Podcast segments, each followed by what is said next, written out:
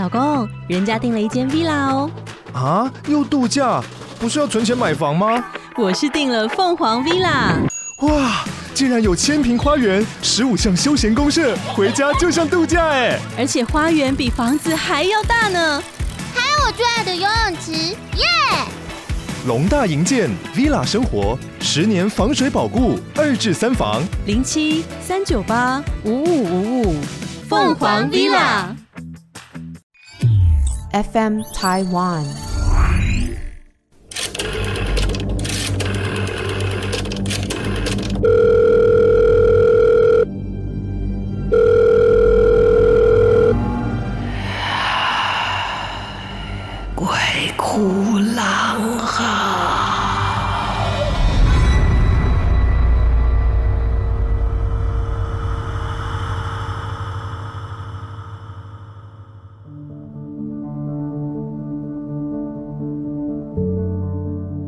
欢迎大家来到鬼哭狼嚎，我是郎祖云。我们继续来说一些光怪陆离，或者是让你鸡皮疙瘩掉满地的一些故事。谢谢大家的投稿。今天会说两个投稿的故事啊，还有我的朋友经历过的故事。呃，我有个同学从小在庙里长大的。为什么在庙里长大？当然是因为家庭的缘故啊。因为很小的时候父母亲就离异了。所以她就被她的婆婆带在身边。那婆婆呢，是一个笃信佛教的人，所以就常常会去他们住的附近那个庙宇去担任义工，去帮忙清扫啊。然后有时候你那个蜡烛点的下面的那一些滴下来的这一些烛泪啊，她就会把它清干净。然后，所以他也常常就住在那边。所以呢，他就是一个很奇特的人。就居然后来大学念完没有几年，他真的也就出家了，呃，做了法师。那那个时候，他是一个蛮特立独行的人，身上的穿着。以前那个我们学校舞蹈系的同学哦，就很喜欢把这个 T 恤的那个地方剪掉，然后看起来就会像是一个平肩的一个 T 恤。当然说剪得很开了，就会看到左肩膀露，右肩膀露。然后他们里面都会穿着他们的舞衣啊，这是非常舞蹈系的一种风格。然后他也喜欢那样穿，所以他整个人又非常的穠纤合度啊，然后体能也非常的好，所以他整一个人看着像个舞蹈系的，很不像戏剧系的。这个同学有一次啊，就跟他另外一个朋友，剧场的朋友，两个人就跑去北一公路那边玩，应该是骑车吧，哦，然后就这样一路晃晃晃晃晃。北一有很多的传说嘛，路也不好走啊，哦，就两个人就这样子一路玩，有的时候停车下来看一看风景啊，哦，然后晃一晃，也没怎么的，反正那天就回家了。回家之后。这两个人有一天说起来，居然不约而同的说，从那一天他们从北宜回家之后，就总觉得肩膀很重，然后就觉得好累，怎么样都睡不好，不管换了枕头啊，换了姿势啊，怎么样的，甚至去找人按摩都没有用，就是整个人觉得肩膀很沉重。结果后来。也是因为这样子，就是整个人精神都不太好，才有人跟他们建议说：“哎，你们要不要去找人看一下？你们是不是沾染到什么不干净的东西？”本来我那个同学也蛮铁齿的，可是因为这样的情况实在是持续太久，两个人都疲累不堪，而且还有很多剧场的工作，于是他们就在人家介绍之下，就去了一个地方，那个地方是一个。呃，女士啊，一个欧巴桑，好像都是专门在帮大家解决一些比较灵异的事件啊。呃，就是人家说有一个人垮了哈，跨我下面逮鸡，特地盖过来的呢，就是这样子的啊。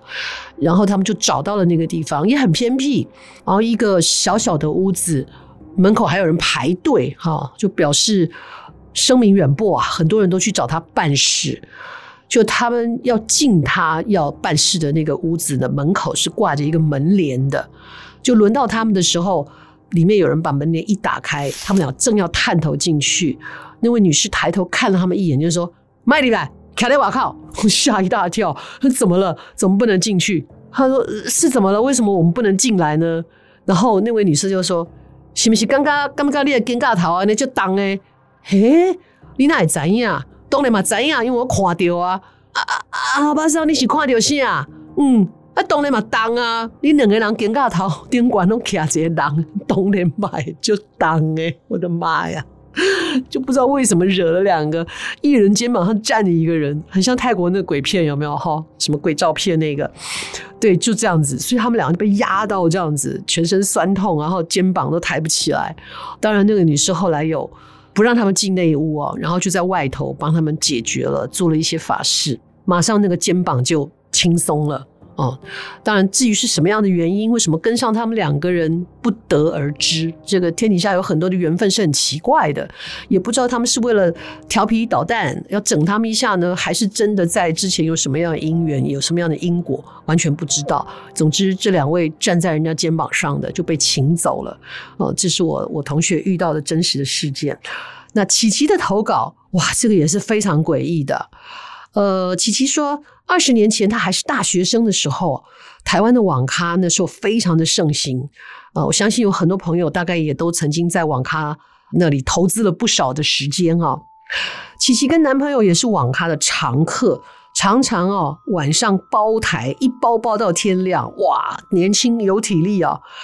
而且那个时候他们常去的那一家网咖。是在当时已经废弃的一个百货公司的二楼，不能说废弃了，应该是停止营业了哈。百货公司停止营业，可是其他的楼层应该都还有在营业。那它的四楼是电影院啊，网咖在二楼，四楼是电影院。然后网咖跟电影院当然都是用同一台电梯啊。电影院的楼下就会有很多的小吃，人潮是很多的。就算是平日，电影院啊、网咖都是人，有的时候要等个好几班的电梯才上得去。有一天晚上是假日，琪琪跟男朋友约好了七点左右要一起去看个电影，然后在楼下买了一大堆吃的东西，以后准备要等电梯。哎，奇怪，应该是很多人的那天晚上，居然只有她跟男朋友在等电梯。男朋友还很开心的说：“哦天哪，太幸运了！平常都排得要命诶，今天居然只有我们两个坐电梯，不用等了。”才说完，电梯门就开了，当然就进了电梯啊。要去四楼看电影，自然的，这个男朋友就顺手按下了四楼，然后关上门，两个人还在聊说：“哎，不知道今天电影好不好看？”都还来不及回答，电梯门就突然开了。当下琪琪跟男朋友都愣住了，电梯没到四楼，而是。停在他们之前常常去的网咖的二楼，可是二楼的网咖平常不是灯火通明吗？人潮拥挤啊！但是这个电梯在二楼一打开来的时候，从他们这样子往那里面看过去，是一片漆黑，还要靠着窗外的招牌灯照进来的光线，才勉强的看见网咖里的景象。网咖的墙壁呀、地板呐、都呈现焦黑斑驳。而且呢，还有一些烧到一半散落的电脑，甚至还有警方拉起的封锁线，跟一地散乱的冥纸。琪琪太害怕了，就问男朋友：“怎么会这样？很久没来了，怎么会这样？”男朋友立即严肃地说：“不，不要问，不，不要说话。”然后他就开始不断的在按电梯关门键，可是怎么按都按不下去。最后门终于要关上了，就在这个门准备关闭的那一刹那。两个人同时看到了，在网咖原本散落在地上的名纸，其中有一张直接用一种旋转的方式在原地往上飘。琪琪强调说：“没错，就是在原地无风自动的状况之下往上旋转的飘上去。”哇！我不相信这两个人还能在四楼安安心心的看电影，更何况看完了之后还要再坐电梯下来。琪琪没有详述，但是那天过了之后，琪琪就去查，是不是有关那一间网咖的新闻，居然被找到了。就在他们去看电影前的一个月，网咖在凌晨失火了，有一位客人不幸在里面被火烧死了。而他们去看电影的那一天，明明只有两个人搭的电梯，明明按了四楼，为什么会刻意被停在二楼呢？难道电梯里面不止琪琪跟她男朋友两个人吗？那一张无风自动、自然飘起的冥纸，又到底在暗示些什么？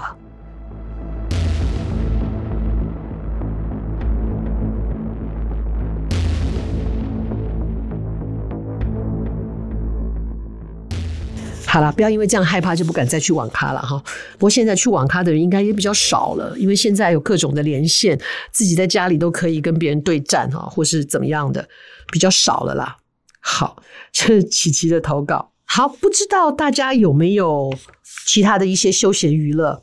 啊、可能你喜欢骑脚踏车啊、现在很流行啊、因为很健康，有很多县市也都有很多漂亮的脚踏车的车道哦、特别设计的，一边可以观赏风景，一边可以运动，一边可以享受大自然里面的芬多精，或者是呢，你喜欢种花，喜欢打球。今天提供故事的是小敏啊、我们的常客啊、小敏都已经把这个鬼哭狼嚎投稿这件事情搞得像写功课一样，谢谢。你希望不要耽误你太多其他的时间。这个故事里面讲到是钓鱼哦，你喜欢钓鱼吗？我父亲生前也很喜欢钓鱼，可是因为他的工作比较繁忙，他都比较没有呃到海上钓鱼的经验啊、然后以前家里也没车呀，所以他也不可能自己跑去海边钓鱼。他大部分都是在人家那种池塘里面钓鱼，那钓回来的鱼我们都不吃。吃鱼但嘴很刁，不吃那个淡水鱼，尤其是这种养殖的鱼，因为它有一个土味哦。大家喜欢的人会很喜欢，就像现在还是有很多人在卖那个什么什么拖伞哦，就是十全拖伞这样子的哦。小米的朋友跟他分享了一个有关钓鱼的事件，然后呢，他想起了一个因为出车祸来修车的一个车友的事件。这个车友不是常客。来的时候呢，父亲就请这个货车把他的机车载到店里面来修，因为他的男朋友家了啊，开的是机车改装维修的店。而这个年轻人，小敏说，姑且叫他阿贵以后啊，都是贵啦嘿。阿贵哦，一进到店里面就看起来很明显的不舒服，又头晕想吐。然后因为小敏有这个特殊体质，所以一看就知道身边呢跟了不少的阿飘。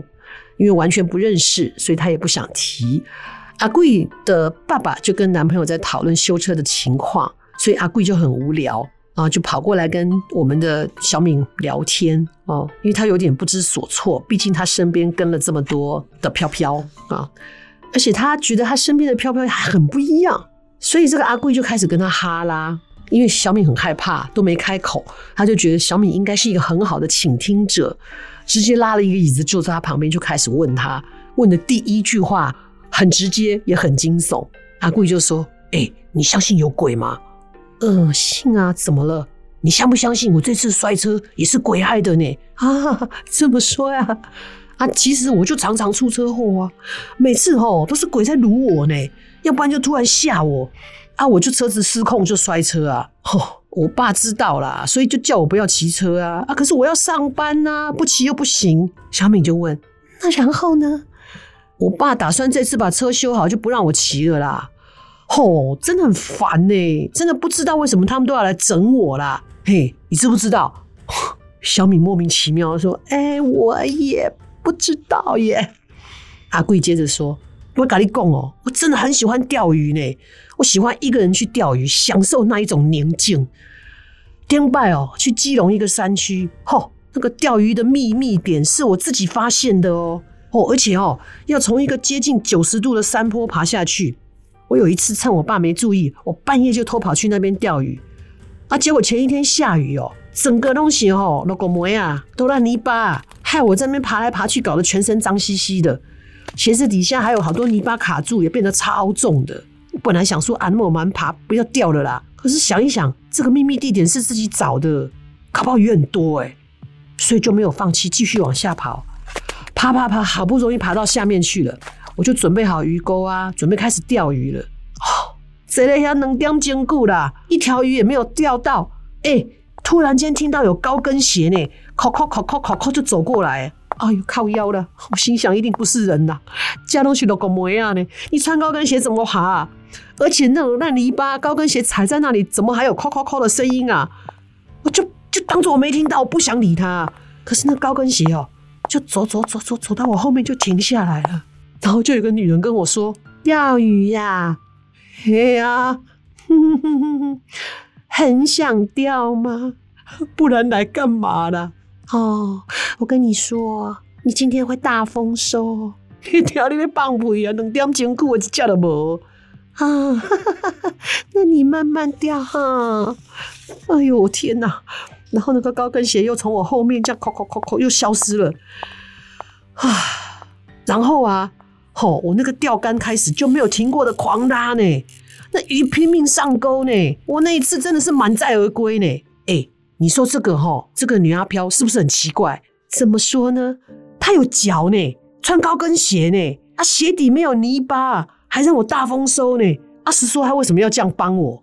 可是有些又一直在害我。呵 呵你那时候不问他，还回答他这么多问题，你现在问我，我怎么知道？那么丢吼，奇怪呢。我那天只想钓鱼，不想说话呢。那可是我就跟他说了好多话呢。我不知道怎么回答你啊。好了，反正你要相信我的故事就好了啦。聊天之后，车也修好了。这个阿贵呢，就跟他爸爸离开店里了。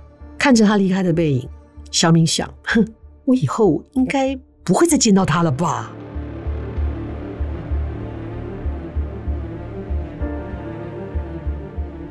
也不知道是不是这一个阿贵他的这个守护神在帮他，突然间穿着高跟鞋就出现了，而且真的蛮诡异的，满地的烂泥巴，居然高跟鞋还能够发出声响哦，也是一个很爱漂亮的阿飘了哈，连到这样的地方都穿着高跟鞋就过来了哦，想起一个小时候听过的故事，很有趣。这个不太这么怕人，但很好玩。我不记得是哪一个国家发生的啊。总之呢，就是有一个太太在家里做料理的时候，在做饭，然后知怎么的，反正戒指搞丢了哦，他的结婚戒指丢了，怎么样都找不到。那当然了，家里的人不太高兴，也就不了了之了。过了大概一两年吧，他又一样在家里做饭，那天做一个鱼料理啊。然后当然处理那个鱼啊，国外的话大概鱼都会帮你处理的蛮干净的，所以也差不多。他那是一只整鱼啊，所以他回来的时候就把那个鱼肚子剖开嘛，肚子剖开在片那个鱼肉的时候，居然发现他一年前掉的戒指在那个鱼肚子里。怎么说呢？这是一个多么奇怪的巧合？为什么会在那个鱼肚子里呢？另外也有一个非常雷同的故事啊。是有一个农夫，好像是在澳洲吧，有个农夫，他在耕种的时候，在割除杂草的时候，不小心把他的一个指头哦切断了，血流如注啊！当时他也拼命在那个草丛里面寻找他那个丢失的手指，然后就找找找，怎么样找不到，实在太痛了。他就拿了随便拿了一个布包着他的这个断掉的指头，就跑去医院了。因为找不到断指，只能做缝合啊。当然，这个伤也就好了啊。这个农夫他不止种一些农作物，他也养牛啊。然后，当然这个牛只呢也是肉牛，常常也有一些买卖或是什么的。就这样，事情就过了。过了多久我不知道。有一天，这个农夫呢去了这个超级市场，嗯。很多城镇都会有大型超级市场，尤其在国外，因为地大，所以他们的超级市场都非常非常的大。他就买了一些罐头，其中也有这个牛肉罐头啊，什么各式各样的罐头，豆子啊，哦，那老外很爱吃豆子的啊，哦，可能是那个 chickpea，就是鹰嘴豆啊，或者是一些豌豆啊，哦，等等的，就买了一些罐头，买了一些日用品就回家了。然后那罐头也就放在那里。有一天心血来潮，想要吃个牛肉罐头的时候，就打开一个罐头。这个事情真有点惊悚。他打开那个罐头，就看到哎，有一块肉，怎么颜色有点奇怪？他把那块肉夹出来，居然是他断掉的手指。非常后来判断的结果是，因为掉在草丛里面，有可能牛吃草的时候把它吃到肚子里去了。然后那只牛呢，后来被人家做成了罐头。所以那个好奇妙的是，那一根指头也没有受到其他的这个，就是说切碎或是干嘛，它就一截手指头在那里，好好的跟牛肉罐头一起出现了，好诡异哦！你斩断的手指头，过了一段时间之后出现在牛肉罐头里面，那是个什么感觉啊？还好是自己的手指头，如果是别人的，你会不会怀疑这一家牛肉罐头卖的不只是牛肉啊？还有我的天哪，八仙饭店啊！人肉叉烧包，人指牛肉罐，耶！OK，所以这世界上很多奇奇怪怪的事情，真的非常难解释哦。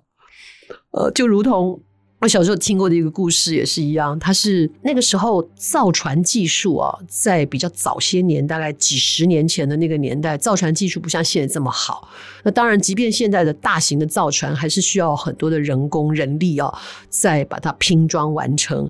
所以他们那个船上的铆钉作业啊，是非常困难的，因为你这个铆钉要有很有技术的工人才能够完成，而且它不是那么容易。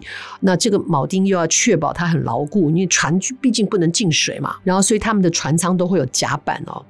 就反正在这个船呢，终于建造完了，然后经过一系列的这一个装潢啦，哦，里面内部的装潢啦、油漆啦等等的这一些调教啦、哦，器材的调教等等完成了，终于也有人把这个船买下来了。哎，怪事就发生了，这个船一下水之后，就老听到这个船舱。某一块地方就一直发出像锤子在锤那个船舱的那个声音，就哐哐哐哐哐哐。他们也特别找人来修，找人来查，始终也找不到那个发出声音的地方在哪里。可是渐渐的，不只是在船上的人发现，连上船的客人都常常会发现咚咚咚、哐哐哐的声音。弄到后来，大家绘声绘影的，船公司实在没办法。于是就把这个船呢，先停下来，他的这个海上的作业，然后找原来坐船的这一家船公司，开始四处的仔细的搜查。就最后他们拆下了跟船舱之间中间的这个船边上哈的这个甲板，拆开来才发现里面有一个尸骨，然后再去仔细查，原来在造船的这一个当初呢，的确有个工人失踪了。也就是说，这个工人可能在这个甲板里施工的时候，不知道是什么原因，可能空气不足还是怎么，他晕倒了。之后人家就把这个隔板给封起来了，并没有发现里面有人。所以当这个工人发现的时候，他可能在里面就是用工具一直不断的敲击，要救命。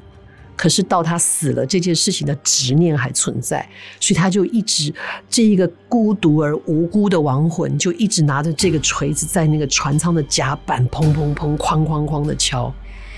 但是当然了，他们找到他之后，经过了安葬，经过了很多的一些方式安魂之后，这个船就再也没有发出这个声音了。可是我现在要问你的是，如果你知道是哪艘船，你还愿意上去吗？我想不被知道，应该大家都觉得还好啦。毕竟他也没有出什么其他的怪事，只不过是一个孤独的船员想回家。好，今天的故事说到这里，希望不要把你吓得太厉害哦。好啦，我们呢还是要行正义事，正大光明，心中呢就不怕有什么惧怕哦，也不用担心半夜鬼敲门，也不用担心你身上的三昧之火被人家吹熄，毕竟行得正，坐得端哦。好，那么欢迎大家继续来投稿，谢谢今天投稿的琪琪哦，还有小敏，下次我们再来讲讲别的。那也欢迎大家到 Apple Podcast 上面呢给我们评分。如果您要投稿，请到 FM Taiwan 这里有您的平台，我们会陆陆续续的把您的故事说出来，不要心急哦，你慢慢听，就会听到你的故事被大家听到了。谢谢你，也希望你跟大家分享我们的 Podcast《鬼哭狼嚎》，下次再见。